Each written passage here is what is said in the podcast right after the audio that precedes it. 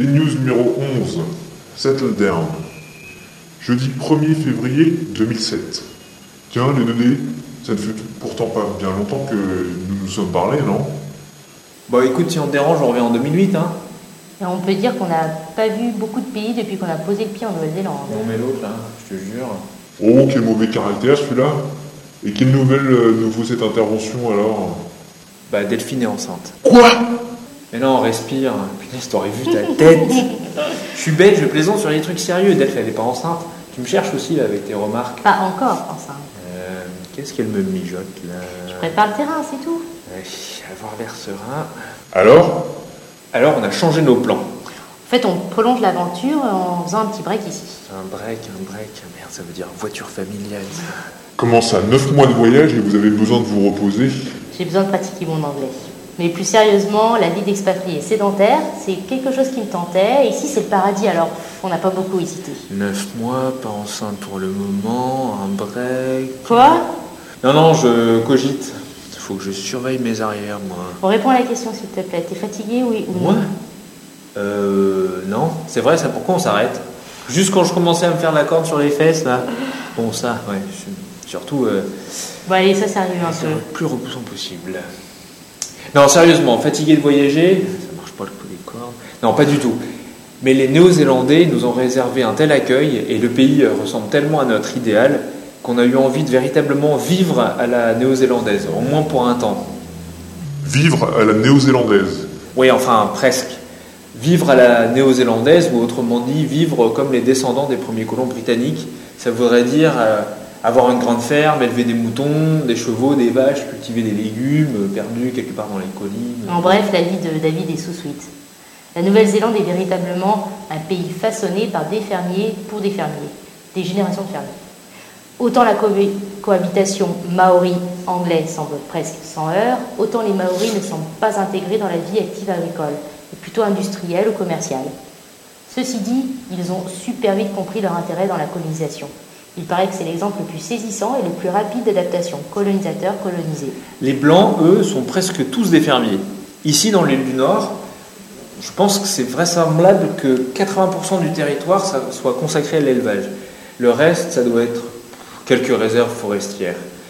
C'est tragique en fait quand on pense que l'île était intégralement recouverte de forêts exotiques il y a 500 ans.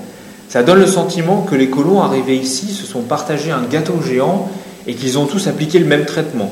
On coupe, on brûle, on fait pousser du gazon et on y colle des moutons. Les panoramas bucoliques et pastoraux que nous connaissons maintenant bien n'en sont pas moins superbes. Collines verdoyantes, animaux, petits bois, rivières sinueuses, petites montagnes, très très peu de villes ou de villages.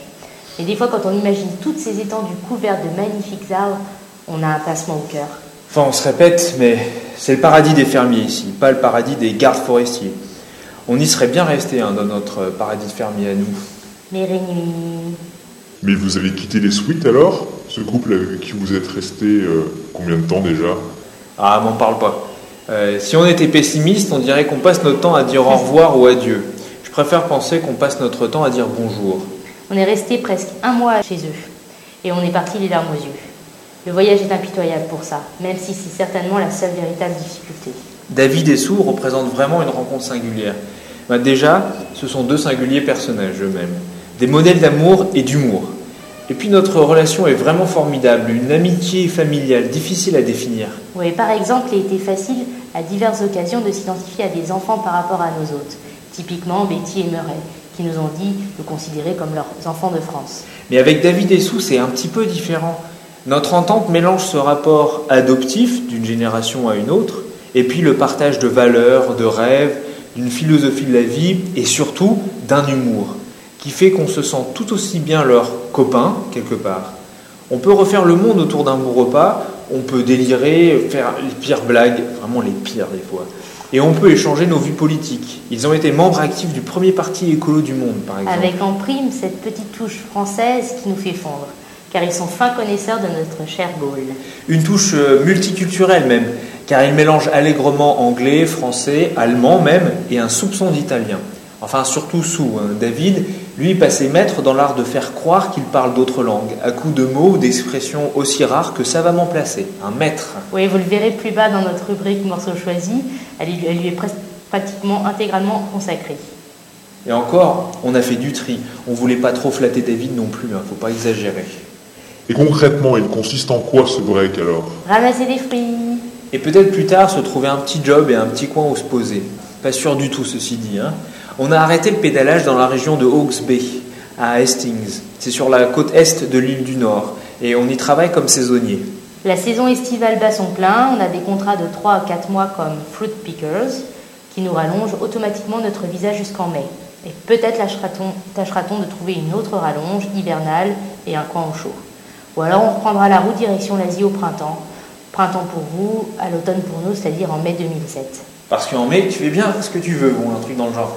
Euh, on veut pas rester trop longtemps non plus. On a quand même super envie de terminer cette ronde cycliste qui nous a tellement apporté pour l'instant. Euh, on rêve de notre traversée du Moyen-Orient et du retour en France par l'Europe de l'Est. Sans parler des retrouvailles attendues et espérées avec notre- nos familles et nos amis.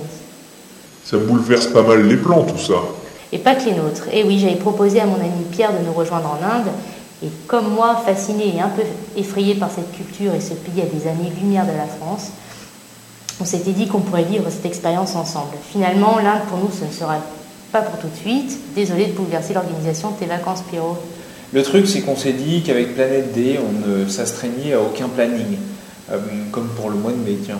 Ah, ça y est, j'ai trouvé l'expression originale. C'est fais ce qu'il te plaît. Ouais, avec Planète D, fais ce qu'il te plaît. Ouais, sauf des bébés, ça on verra plus tard. hein. Tout cela reporte d'autant votre retour au bercail. Oui et non. Bah, le plan pour l'instant, c'est une rallonge de 3 mois en Nouvelle-Zélande.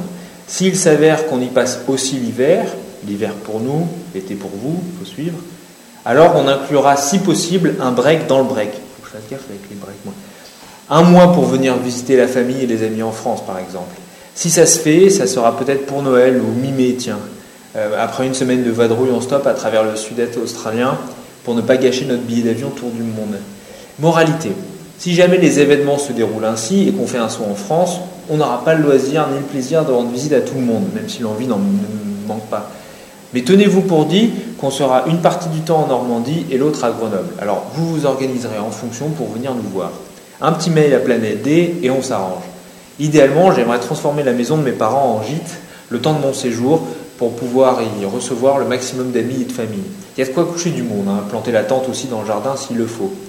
Ah oui, en fait, pas mal, maman. euh, je voulais vous dire, en fait, j'ai... Ah bon, ouais, je l'ai dit.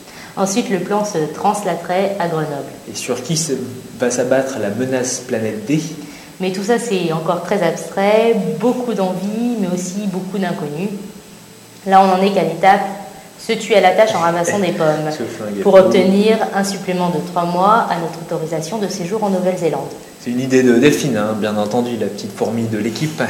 Ceux qui la connaissent savent de quoi je parle. Elle ne recule devant aucune tâche si ça lui permet d'atteindre son but. Euh, quand moi je jongle euh, avec un peu tout pour me la couler douce autant que possible, c'est la cigale et la fourmi en fait. Hein. Ben oui, c'est très à propos euh, dans ce cadre pastoral. Mais la cigale, elle pédale, si tu vois ce que je veux dire. Espèce de couillon, va. Ce plan de trois semaines de ramassage de pommes pour obtenir un visa de trois mois, je trouve quand même que c'est pas mauvais du tout. Non, Ça sûr. nous laisse toute la fin de l'été pour voyager dans l'île du Sud. Tout le monde nous en parle et on n'arrête pas d'en rêver, donc il serait temps d'aller voir un peu plus près et de nous trouver un job pour cet hiver. À quoi ressemble cette installation kiwi provisoire? On habite dans un verger, dans une caravane. Ça me rappelle les trois mois sous la tente à Fréjus en plus confortable. T'as une notion du confort, toi? On ramasse des pommes de 7h30 à 17h du lundi au samedi dans la joie et la bonne humeur. Qu'est-ce qu'il est sarcastique celui-là. Avec le trou dans la couche de zone, je vais bientôt avoir le bronzage de ma petite sœur. Ce sera une première. Tu vois qu'il y a des avantages quand même. Ouais, bah je me passerai volontiers de mélanome quand même. Mélano toi-même. Non, mélomane moi, autant pour toi. Si tu fais allusion à cette foutue guitare qu'on se traîne depuis Oruro, eh ben mets-toi là où je pense. Euh, Bien, bien. Euh, que de rebondissements. Euh, D'autres infos Ah, Petit point sur la mise à jour du site Planète D, planète.d.free.fr. Toujours au bon soin de Toff qui réalise un super job. Ne pas rater une occasion de lui lancer des fleurs pour euh, qu'il continue, On on, sait jamais, jamais. Et une nouvelle vidéo à l'occasion euh, du Nouvel An, vous pouvez trouver sur le site web. Une petite remise en forme du répertoire Do You Speak Planet D. À l'occasion, hein, maintenant, on fait euh, des sous-titrages en anglais pour nos vidéos. Oui, on a donné une petite représentation Planète D au Rotary Club de la ville de Fielding pour récolter des dons pour Amidine et Save the Wild Chinchilla. Et du coup, on a traduit tout ça. Ah oui, autre chose. Notre page d'accueil est disponible en anglais et en espagnol désormais, pour aller avec le fameux répertoire Do You Speak Planet D. Euh, toute contribution pour nous aider à traduire petit à petit, oui, ou corriger, l'ensemble du site en anglais et espagnol, n'est-ce pas, Alex, Félicie, serait très très apprécié. À commencer par euh, la vérification euh, de l'orthographe ou de la grammaire. Le mot de la fin pour aujourd'hui Euh, manger des pommes Des chiffres. Nombre de kilomètres parcourus. Environ 800 km en Nouvelle-Zélande, ce qui nous a fait passer la barre des 5000 km il y a peu. Waouh Nombre de jours de voyage. 295. Nuit d'hospitalité kiwi. Pff, on les compte plus, plus que de nuits de bivouac en fait. Prix d'une grande maison familiale avec 50 acres de terre en pleine campagne néo-zélandaise. 500 000 dollars néo-zélandais qui correspondent à 300 000 euros. Morceau choisi. Vous avez combien de moutons? Euh, 2000 environ. Et tu connais la répartition de tous les moutons dans leur champ? Ah oui, bien sûr, et je les connais tous par leur prénom. David Sweet, 65 ans et un humour décapant avec moi, naïve, curieuse et intéressée toujours. Que font Glenn et Joe? Il nettoie le derrière des moutons pour préparer la tonte. Comment ils font pour laver les moutons? Chaque mouton prend un bain avec ses jouets favoris et on le savonne gentiment. Hein? Certains ont une préférence pour les canards en plastique. David Sweet, 5 ans dans la tête, en conversation avec D1, toujours aussi naïve. There is not a hole that I have digged without being able to climb out of it. There is always a first time. Après une blague particulièrement osée sur le père de Sue en public, David et Sue font semblant de s'affronter. Et vous êtes venu comment? À vélo, Bah, Pourquoi pas en bus? Bah, parce qu'on fait du vélo. Ah bon? On aime ça, oui. Ça vous a pris combien de temps? 5 heures. 5 heures? Quand je pense à toutes les choses utiles que je pourrais faire pendant ce temps, Une grecque mariée à un néo-zélandais. Comment va-t-on faire sans vous? So sweet. Euh, Vous partez quand déjà? Jeudi, Plus que deux jours à tenir. David Sweet. Nous, les kiwis, ce qu'on aime bien, c'est couper tous les arbres, tout brûler et faire pousser de la pelouse pour nos moutons. Ryan, jeune fermier enthousiaste. Quel dommage que nous n'ayons pas l'argent pour vous embaucher vraiment. Vous auriez votre permis de travail séjour en Nouvelle-Zélande et nous, eh ben, on vous aurait encore pour nous aider, cuisiner et animer les soirées. So sweet. Si vous avez besoin de quoi que ce soit, demandez aux esclaves français. Ils sont là pour deux jours encore seulement, autant en profiter au maximum. David Sweet a un client. Et sinon, on a un couple de jeunes Français à la maison depuis trois semaines, c'est formidable. Ils nous aident beaucoup, ils font à manger, ils font le ménage. Qu'est-ce que j'apprécie le coup de main So sweet au téléphone avec une amie. Ah, et voici euh, Daniel et Dauphin. C'est nos serviteurs français. Leur spécialité, c'est de remettre les objets à une place différente de celle où ils les ont trouvés. Ils sont là depuis, pff, je sais même plus, ça ressemble à une éternité maintenant. David Sweet devant de nouveaux clients. Mais après deux jours d'absence, parce qu'on était parti organiser une présentation Planète D au profit de Save the Wild Chinchillas, C'est bon de vous savoir de retour à la maison. David, le vrai sweet pour une fois,